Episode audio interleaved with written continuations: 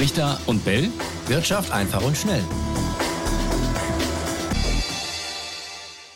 Sie ist mittlerweile zu unserem ständigen Begleiter geworden. Die Inflation bedeutet eigentlich fast alles ist teurer geworden und das ja schon seit vielen, vielen Monaten. Und darüber sprechen wir heute in dieser aktuellen Folge von Brichter und Bell Wirtschaft einfach und schnell. Wir wollen genauer darauf eingehen und haben uns einen Gast eingeladen und zwar Heike Adam, Expertin für Finanzen, Krise und allen voran natürlich Inflation. Ja, herzlich willkommen, Frau Adam. Wir sind äh, ja aufeinander aufmerksam geworden, wir zwei, weil wir ja bei LinkedIn einen kleinen Plausch zum Thema Inflation hatten. Ja. Und da kamen wir eben auf die Idee, Sie mal äh, mit dieser Frage einzuladen. Fangen wir also gleich vielleicht, was das Thema Inflation betrifft, mit der Frage an die wahrscheinlich alle Hörerinnen und Hörer am meisten interessiert. Frau Adam, wie lange werden die Preise noch so hoch bleiben? Erstmal danke für die Einleitung. Äh, Richter, Herr Bell, äh, ich glaube, sie werden noch eine Weile so hoch bleiben. Ähm, ich gehe davon aus, dass wir jetzt vielleicht bis zum Jahresende so Rückgänge sehen werden, vielleicht auch eher bei Lebensmitteln und so weiter, an den Themen, die jetzt auch gerade ja in der Präsenz sind, wo wir das auch schon sehen. Aber insgesamt eine Mischung. Und ja, ich glaube, die werden auf dem Niveau bleiben. Und was sie definitiv nicht sein werden, ist jemals wieder wie vor der Inflation. Also Preise sinken, das wird nicht passieren. Ja, was sind denn die Gründe dafür? Warum wird es nicht mehr runtergehen? Ich glaube, das fragt sich gerade jeder, der zuhört. Naja, die Frage ist ja, warum sind sie hochgegangen? Und ein wesentlicher Grund war ja, dass wir auf der Energieseite eine Rohstoffverteuerung hatten. Und die war ja ganz stark damit verbunden, äh, dass wir beschlossen haben, aus guten Gründen aus Russland nicht mehr zu importieren. Das heißt, damit ist ja ein ganz wesentlicher Treiber auf dem Niveau wie vorher oder nicht auf dem, Entschuldigung, sondern wir werden dauerhaft höhere Energiepreise haben, selbst wenn wir jetzt an den Weltmärkten irgendwie wieder Normalisierung sehen. Äh, wir werden das nicht beziehen und wir werden den Übergang haben zu den anderen Quellen und das wird durchgehen und wird durch die anderen Themen durchgehen. Und auch das Thema Nahrung, was ja der zweite große Treiber ist, hat sich zwar ein Stück weit normalisiert, aber wir sind immer noch weit weg davon, dass die Ukraine und Russland in dem Maß, wie sie vorher geliefert haben, zehn Prozent der weltweiten Getreidemengen liefern können. Und äh, also in dem Rahmen gibt es ja auch immer mehr Bewegungen, dass man sich in alternative ähm, Rohstoffe oder Bereiche bewegt, in Substitute, die in der Regel immer teurer sind, sonst hätte man sie ja vorher schon bezogen. Also für mich sind das zwei ganz wesentliche Gründe, dass wir auf das alte Niveau nicht mehr zurückkommen werden. Aber, Frau Adam, äh, tatsächlich ist es ja so, Sie haben die Energiepreise angesprochen, dass der Gaspreis, der für uns ganz, ganz wesentlich war, mhm. dass der äh, schon wieder weit äh, auf oder sogar so unter dem Niveau vor Kriegsbeginn liegt. Also der ist mhm. tatsächlich gefallen an den Weltmärkten. Mhm, ähm, das gleiche gilt für den Ölpreis, der ist auch gefallen. Und wenn wir bei den, bei den äh, Agrarrohstoffen sind, da ist ja der Weizenpreis in die Höhe geschnellt durch den Ukraine-Krieg. Mhm. Äh, auch der ist wieder heftig gefallen. Also tatsächlich können die Preise auch sinken, oder? Ja, also sie können natürlich sinken. Zwei Punkte ist natürlich, wir haben immer, das wissen wir ja alle, diese Verschiebung, dass wir natürlich heute nicht zu den Preisen äh, das im Markt sehen, wie es auf den Weltmärkten äh, gehandelt wird. Das war umgekehrt auch nicht der Fall. Und auch wenn wir sagen, Gas ist heute wieder auf den Weltmärkten zu diesen Preisen äh, verfügbar, entscheiden wir uns ja gleich gerade parallel dazu, auch in unserem Land jetzt ganz spezifisch, zu sagen, wir wollen aus Gas und so weiter rausgehen. Und die ganzen Schritte, die hier unternommen werden, gehen ja in die Richtung. Das heißt, wir werden uns von Gas trennen, wir werden uns von diesen Rohstoffen mittel- und langfristig trennen. Also sehe ich nicht, dass wir wieder auf den Weltmärkten so einkaufen werden, wie wir es damals getan haben. Und was ja auch immer noch im Raum steht, ist ja, dass es eine temporäre Frage ist. Ich meine, wir haben jetzt Sommer, das heißt, der Bedarf sinkt natürlich und die Frage, ob wir nicht vielleicht im Herbst oder im Winter wieder in eine ähnliche Situation kommen, dass zumindest die Bedrohung einer Gasmangellage besteht, ist ja noch gar nicht klar. Wir haben dann auch keine Atomkraftwerke und so. Also ich glaube, selbst wenn wir hier momentan immer wieder gute Momente haben, heißt das ja nicht, dass nicht die Richtung doch eine ist, ähm, die in eine andere Richtung geht. Und wie gesagt, wenn wir in, stark in Solar, in Wind und in all diese Richtungen gehen, ist das ja auch immer mit viel Investitionsaufwand äh, verbunden. Die Zinsen steigen, so dass ich glaube, dass sich aus dieser ganzen Thematik ein dauerhaft höherer Energiepreis ergeben wird. Und das scheinen ja auch viele Unternehmen zu glauben, denn das Thema Deindustrialisierung steht ja nicht ohne Grund im Raum. Mhm. Ganz kurz noch, dann ist ihr der noch wieder dran. Wenn ich Sie richtig verstehe, wird also durchaus der Klimaschutz aus Ihrer Sicht dafür sorgen, ähm, dass die Inflation mittel- und langfristig hoch bleibt. Ja, da stimme ich Ihnen zu. Ich glaube, das wird so sein in den Themen, die wir hier gerade aktuell auch berühren. Mhm. Wir werden Investitionen haben, wir werden andere Rohstoffe haben und wir werden Wandel haben und der wird immer mit höheren Kosten verbunden sein und damit auch mit höheren Preisen. Wenn wir mal ein bisschen nach vorne schauen, jetzt haben wir ähm, mit Blick auf die letzten Jahrzehnte, eigentlich ja seit 40 Jahren, das Thema Inflation nicht mehr wirklich um Zettel gehabt. Jetzt haben wir wieder ähnlich hohe ähm, Raten wie ähm, damals. Was bedeutet das für die Zukunft? Sie haben ja schon gesagt, die Inflation wird bleiben, aber werden wir auch von den Raten womöglich uns noch mal weiter nach oben entwickeln, als wir das im Moment schon haben? Oder ist das jetzt erstmal nichts abzusehen? Also ich glaube, numerisch würde ich mich nicht so gern festlegen wollen. Ich glaube, wir können auf jeden Fall sagen, die 40 Jahre waren ein Sonderfall, ja, wo ganz viele positive Dinge zusammengetroffen sind. Und dass die sich nochmal wiederholen, glaube ich nicht. Ähm, ob wir die Raten wie bis jetzt 6, 7 Prozent sind, glaube ich nicht. Wir, die werden sich sicherlich ein Stück weit normalisieren. Doch ich gehe schon davon aus, dass wir ähm, mittelfristig über die strategischen Inflationstreiber zu einem Niveau von drei bis vier Prozent vielleicht kommen werden, aber nicht wieder auf dieses Niveau, was wir ganz lange kannten. Was ja aber nicht das Ziel der äh, Zentralbanken ist, oder? Ja, also ich kann verstehen, dass die Zentralbank dieses Ziel hat. Ähm, ich glaube nicht, dass es haltbar ist. Ich glaube halt, wie gesagt, dass es drei Themen gibt. Deglobalisierung, Demografie und Dekarbonisierung die uns hier begleiten werden in den nächsten Jahren.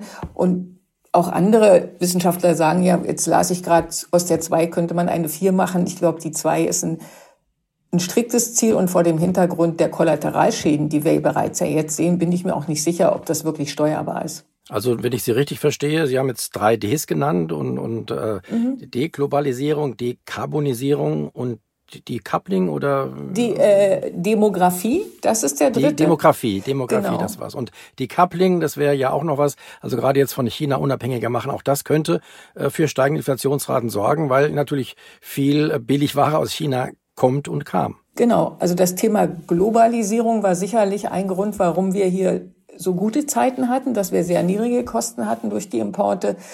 Das hat sich ein Stück weit ausgereizt, einfach weil China jetzt auf einem anderen Lebensniveau lebt, also andere Kosten selber hat. Und unter diesem Aspekt der Deglobalisierung ähm, haben wir ja auch den Aspekt des Decoupling oder De-Risking. Das ist dieser Begriff, der jetzt hier seit kürzerer Zeit ja auch seit dem G7-Gipfel und Frau von der Leyen im Raum steht, also sich von China zu trennen, vielleicht nicht komplett zu dekoppeln, aber immerhin doch so zu entflechten, dass wir unabhängiger werden. Das ist sicherlich eine Lehre aus dem Ukraine-Krieg.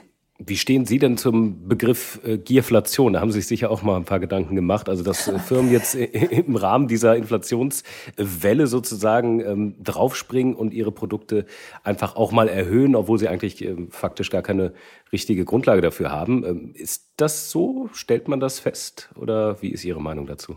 Also ich habe den Eindruck, ich habe mich dazu ja öfter geäußert, ich bin, glaube ich, die Einzige, die in Anführungsstrichen die Fahne der Wirtschaft hochhält oder die sagt, nein, also ich halte diesen Vortrag der äh, Vorwurf der Gierflation für nicht zutreffend.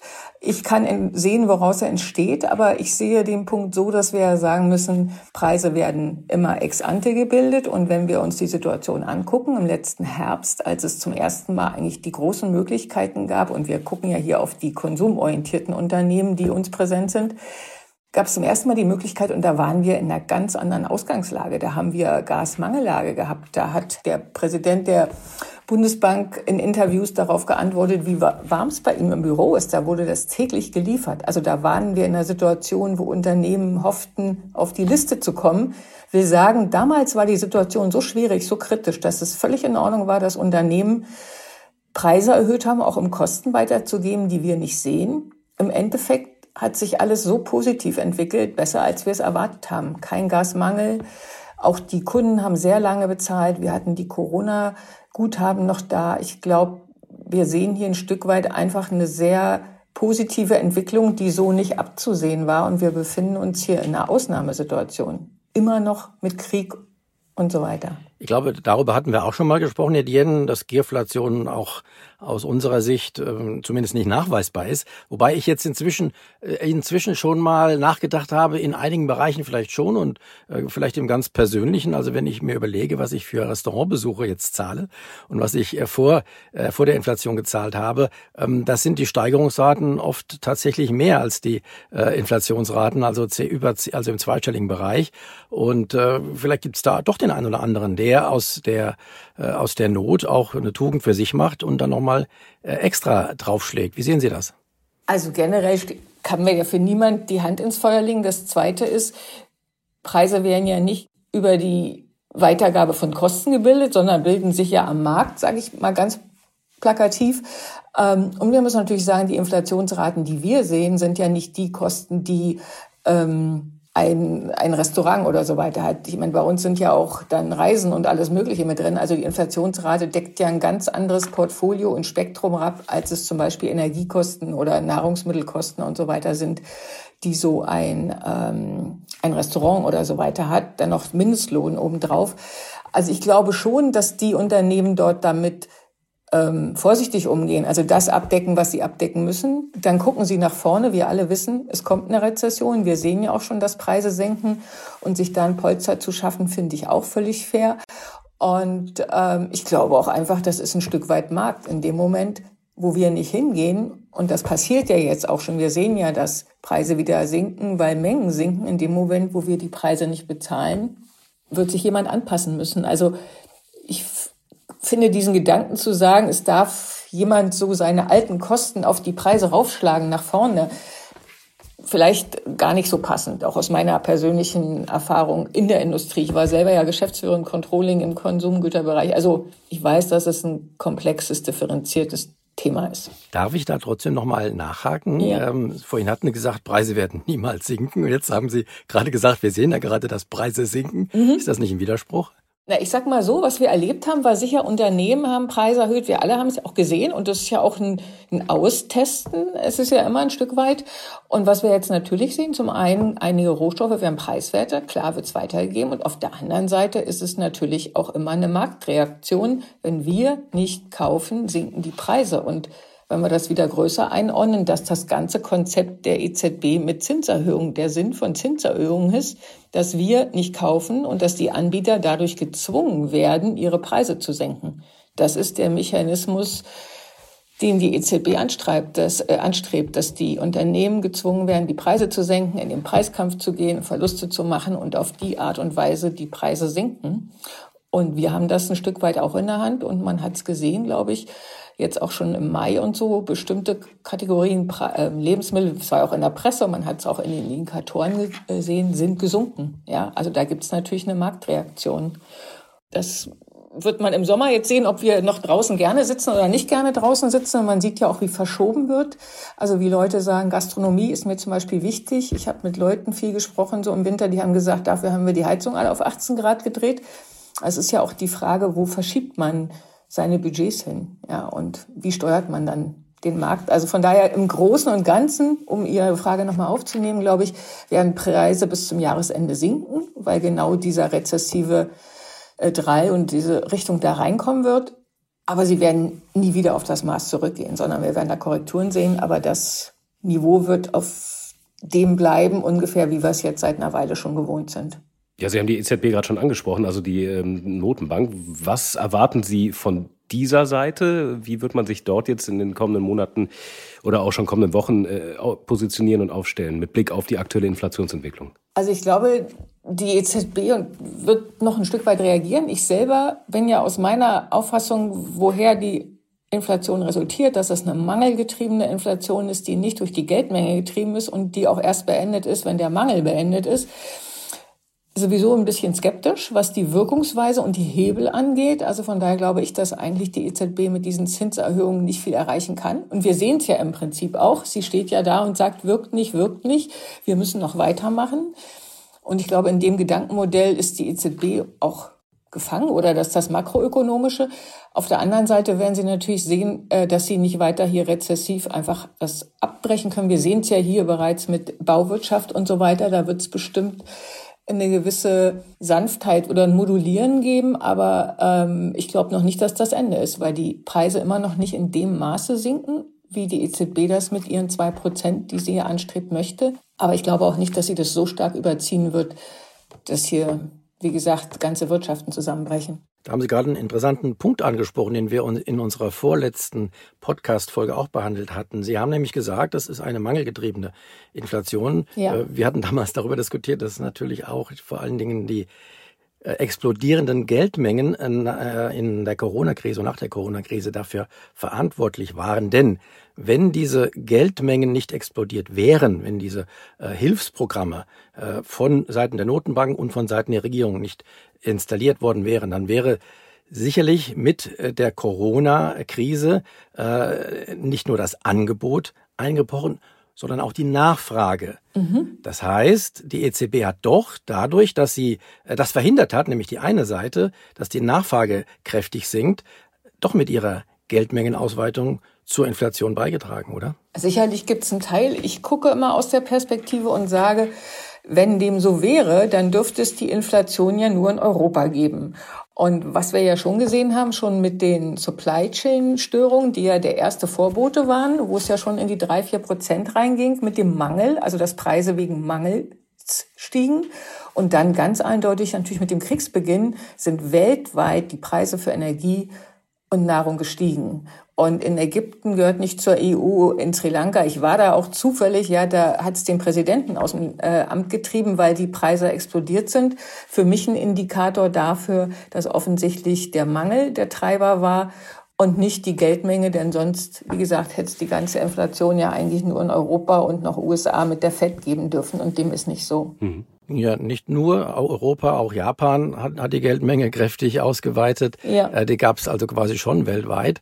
Und tatsächlich hat man das natürlich dann auch schon ja. äh, in der Corona-Krise weit vor dem, vor dem Krieg gespürt, dass ähm, dadurch, dass die Nachfrage eben nicht zurückging nach, nach bestimmten Produkten, sich sogar verlagert hat, weil die Nachfrage eben nicht mehr auf, auf Reisen und, ja. und Restaurantbesuche sich konzentrieren konnte, sondern eben auf hergestellte Güter, ähm, dass das tatsächlich doch ein Grund war. Natürlich Natürlich nicht in Europa alleine, nicht von der EZB alleine, sondern von den, ich sag mal, global wichtigsten Notenbanken insgesamt initiiert. Also wie gesagt, gibt es da sicherlich eine Komponente und trotzdem ne, möchte ich noch mal für meine Sicht werben und sagen, wir haben gesehen, dass mit dem Krieg, mit dem Ausfall der zwei Haupt Treiber, also Nahrung und Energie, was ja wirklich massive Treiber ein, alleine reicht ja schon für eine Inflation, massive Treiber sind, dass global die Preise angestiegen sind. In Ägypten um 30, 40 Prozent, wie gesagt, in allen Ländern. Ich habe das auch immer wieder verfolgt, auch die globalen Raten. Und ganz ehrlich, das ist für mich ein Indikator, wenn der Mangel global zutrifft und überall die Preise steigen, dann scheint es eine ganz starke Korrelation zwischen dem Mangel und der Inflation zu geben. Und ich bin relativ sicher, wenn es den Krieg nicht gegeben hätte und vielleicht auch die Supply Chain Störung mit China nicht, dann würden wir jetzt nicht über diese Inflation sprechen, sozusagen im Umkehrschluss. Aber die Inflation war ja schon in, in Richtung 6, 7 Prozent unterwegs, bevor der Krieg ausbrach. Die Meinung teile ich numerisch basiert nicht, glaube ich. Also das ähm, ich gucke jetzt hier auch gerade nebenbei, ähm, ist mir nicht so präsent. Ich weiß, dass wir in den drei, vier Prozent waren und wir waren nicht über fünf Prozent, das glaube ich. Und der erste Sprung war dann über die sechs Prozent, über was dann schon im März waren wir bei sieben. Aber ich will mich jetzt da nicht drauf festlegen, aber ich habe schon den Eindruck oder glaube mich ganz stark erinnern zu können, dass das ein massiver Hebel war. Gut, dann lassen wir die Zahlen jetzt mal außen vor. Ich habe die US-Inflationsrate im, im Blick gehabt, die tatsächlich ja. äh, oder ihren Hochpunkt erreicht hatte, quasi erst ganz kurz nach Beginn des Krieges, ja. die also vorher kräftig angestiegen hat. Und im Prinzip in den USA geht die Inflation äh, ein, zwei Monate nach dem Kriegsbeginn äh, sukzessive zurück. Also ich glaube, ich bin immer auf Deutschland, Europa fokussiert. Da muss ich das hier vielleicht ein bisschen noch äh, verifizieren und klarstellen. Äh, da ist das ein bisschen anders. Man kann natürlich auch sagen, dass die USA von diesem Energiethema nicht so stark betroffen sind wie wir. Also das war natürlich speziell für Deutschland, für Europa in Summe, aber speziell für Deutschland natürlich ein massiver Treiber äh, mit den russischen Importen, der für die USA natürlich nicht so relevant war, auch wenn Weltmarkt da eine Rolle gespielt hat. Aber ist das bei denen anders gelaufen. Also da ist sicherlich in den USA ein deutlich stärkeres Element, wie Sie sagen, ähm, mit der Geldmenge. Wenn ich allerdings auf Deutschland, Europa gucke und auch immer auf diesen Vorwurf an die EZB, dann bin ich da doch mehr der Überzeugung, dass der Mangel hier ein entscheidender Treiber war und ist. Also definitiv äh, ein Thema, was äh, zu Diskussionen anregt. Das finde ich super. Ja. Könnt ihr auch gerne ähm, uns schreiben. Wir haben ja immer unsere E-Mail-Adresse brichter und bellet.ntv.de. Wenn ihr da anderer Meinung sagt oder die Meinung von Raimund vertretet oder eben von Frau Adam. Ich würde sagen, als letzten Punkt, weil wir tatsächlich von der Zeit auch schon gut fortgeschritten sind, aber es ist äh, spannend, deswegen ist es auch überhaupt nicht tragisch. Sie haben eben das Thema Rezession erwähnt. Also jetzt haben wir ja tatsächlich ähm, laut landläufiger Definition eine technische Rezession, weil eben Schrumpfung von der deutschen Wirtschaft Ende 22 und Anfang 23. Wovon gehen Sie aus? Welche Branchen werden das jetzt am ehesten zu spüren bekommen? Wie wird sich das entwickeln? Also die Rezession sehe ich einfach als, äh, logischen, äh, als logische Folge. Wir haben immer den Dreisprung Inflation, Zinserhöhung, Rezession und der Mangel treibt die eigene Rezession oder die eigenen Nachfragekrisen. Ich sehe die Konsumgüterbranchen natürlich ganz stark. Ich sehe Energiebranchen oder so nicht so, auch Maschinenbau. Ich habe in meinen Analysen festgestellt, ähm, hohe Exportquoten, hohe technische Spezialisierung sind alles Gründe, die für hohe Umsätze und stabile Umsätze in Unternehmen sorgen, während Unternehmen mit hohen immateriellen Preisanteilen, wie ich es nenne, also Marken und Bio, natürlich stark leiden. Auch die, die ortsgebunden sind, leiden stark. Also ich glaube, das sind die Branchen, auch bei einer Inflation sowieso ja immer Verbraucherpreise, äh, wo wir das sehen werden, dass ähm, Nachfrage weiter reduziert wird. Und wenn ich in Richtung Wärmepumpe, ich sage nur so, denke und was dort kommt an Kosten, dann wird das ähm, zu Lasten der Konsumbranchen gehen. Da bin ich relativ sicher. Das Thema Bau will ich jetzt gar nicht berühren. Also Bau ist sicherlich was, was durch die Zinserhöhungen völlig aus dem Ruder läuft oder völlig kaputt geht. Und ich kriege das auch in den Gesprächen mit Unternehmen so mit individuell, wie es ja auch breit in den Medien und dargestellt wird und wie es ja eigentlich auch logisch ist. Ja, also das nochmal eine ganz andere Welt. Ganz kurz nur zu ergänzen, wissen wir aber auch, wenn Bau singt, dann singen natürlich, habe ich jetzt auch gelesen, Einrichtungsgegenstände, was da alles ja dranhängt. Da hängen ja auch die ganzen Branchen mit dran, Möbel, was es alles gibt, die ja dann in dieser Kette genauso mit betroffen sind. Frau Adam, es war eine sehr anregende Diskussion mit Ihnen. Ich bedanke mich jetzt schon mal. Ich glaube, Herr Dien, es ist jetzt auch äh, Zeit, mal äh, einen Schlusspunkt ja. zu machen. Wir könnten sicherlich noch stundenlang weiterreden. Würde mir sehr viel Spaß machen. Vielleicht ein andermal, oder? Gerne wieder. Ja. Ich hoffe, äh, ihr und sie beide bleibt befreundet bei LinkedIn, trotz unterschiedlicher äh, Ansichten, aber davon lebt es, finde ich großartig. Also äh, auch von meiner Seite vielen Dank, Frau Adam, für äh, Ihre Einordnung heute bei uns und ich würde sagen, auf bald. Und wie gesagt, nochmal der Hinweis, wenn ihr Fragen habt, Anregungen, Gedanken zum Thema Inflation und auch zur Rezession, schreibt uns gerne. Die E-Mail habe ich eben gesagt, tue ich gerne aber nochmal, brichter und bellet.ntv.de. Und dann hören wir uns nächste Woche wieder. Danke für die Einladung. Danke, ciao, ciao. Brichter und Bell. Wirtschaft einfach und schnell.